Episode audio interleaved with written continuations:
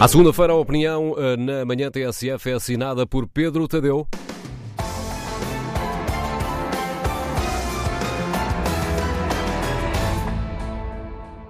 Na sexta-feira passada, o diretor-geral da Organização Mundial de Saúde tentou explicar que o esforço mundial de vacinação contra a Covid-19, apesar de ser notável, pode acabar por ser inútil. Na altura dessa comunicação, Tedros Adhanom Ghebreyesus contabilizou as coisas desta forma. More than three quarters of those vaccinations are in just 10 countries. Mais de três quartos dessas vacinas estão apenas em 10 países, que respondem por quase 60% do PIB global enquanto quase 130 países, com 2 mil milhões e meio de pessoas, ainda não receberam uma única dose. Esta situação de desigualdade brutal na distribuição da capacidade de vacinação no mundo tem tudo a ver com os compromissos das empresas farmacêuticas que primeiro distribuem doses a quem lhes pagou milhares de milhões de dólares para investigarem a descoberta da imunidade ao novo coronavírus. Quem o fez, naturalmente, foram os Estados mais ricos, diretamente em laboratórios públicos ou subsidiando empresas privadas e, além disso, garantindo pré-encomendas de centenas de milhões de vacinas. A maioria dos países vai ter, portanto, de esperar que os países ricos se aviem à medida que o mercado farmacêutico for capaz de fornecer a quantidade de vacinas que os Estados ricos pagaram. E isso, como se sabe, pode durar muitos meses. Há ainda outro problema.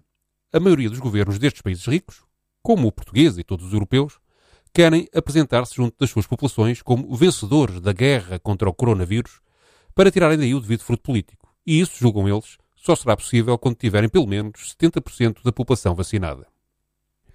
O pior é que o tiro pode sair pela culatra. E o diretor-geral da OMS explicou claramente porquê. But once countries with vaccines have vaccinated their own health workers and older people, uma vez que os países com vacinas vacinem os seus próprios profissionais de saúde e os idosos, a melhor maneira de proteger o resto da sua população seria partilhar as vacinas para que outros países possam fazer o mesmo. Porquê? Porque quanto mais tempo levarmos a vacinar todos os grupos de maior risco em todos os lugares do mundo, mais oportunidades damos ao vírus de sofrer uma mutação e de escapar à eficácia das vacinas, ou seja, se não suprimirmos o vírus em todos os lugares do mundo, podemos voltar à estaca zero. Unless we suppress the virus everywhere, we could end up back at square one. Se partirmos do ponto de observação português, o que é que temos? Por um lado, dependemos para vacinar as pessoas dos grupos de risco do negócio mal feito pela Comissão Europeia, que coloca a União Europeia, neste momento, atrás, com grande distância, dos Estados Unidos, de Israel, dos Emirados Árabes Unidos e do Bahrein no número de vacinados por 100 habitantes. Porém, estamos também de longe, na melhor parte do mundo, no que diz respeito a esses números. Quando nos queixamos, queixamos de fartura, se nos compararmos a dois terços do planeta. Mesmo assim, ainda falta muito para conseguirmos vacinar todos os grupos de risco, sejam os profissionais da linha da frente do combate ao vírus, sejam idosos ou doentes crónicos, sejam pessoas que têm profissões essenciais que correm maior risco de contágio da doença. A verdade é que chegaremos lá primeiro que dois terços do resto do mundo. Mas como esse resto do mundo, por não ter vacinas, continua a alimentar o coronavírus, o bicho pode alterar-se e as vacinas podem deixar de fazer efeito. Como nenhum governo cometerá o suicídio político de, depois de vacinar os grupos de risco, ceder as suas doses de vacinas a países que não as têm, mesmo que isso seja o que a humanidade realmente precisa para vencer esta doença, a solução seria permitir aos países pobres que começassem a produzir eles mesmos as vacinas, cedendo-lhes as fórmulas que estão patenteadas.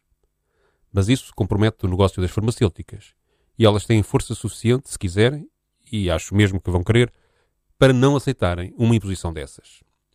Resumindo, se nada for conseguido para solucionar este problema, se não conseguirmos que todo o planeta seja vacinado mais ou menos ao mesmo tempo, mais ou menos sincronizadamente, a vitória da ciência sobre a Covid-19 não acontecerá, derrotada pela política egocêntrica e pela ganância empresarial.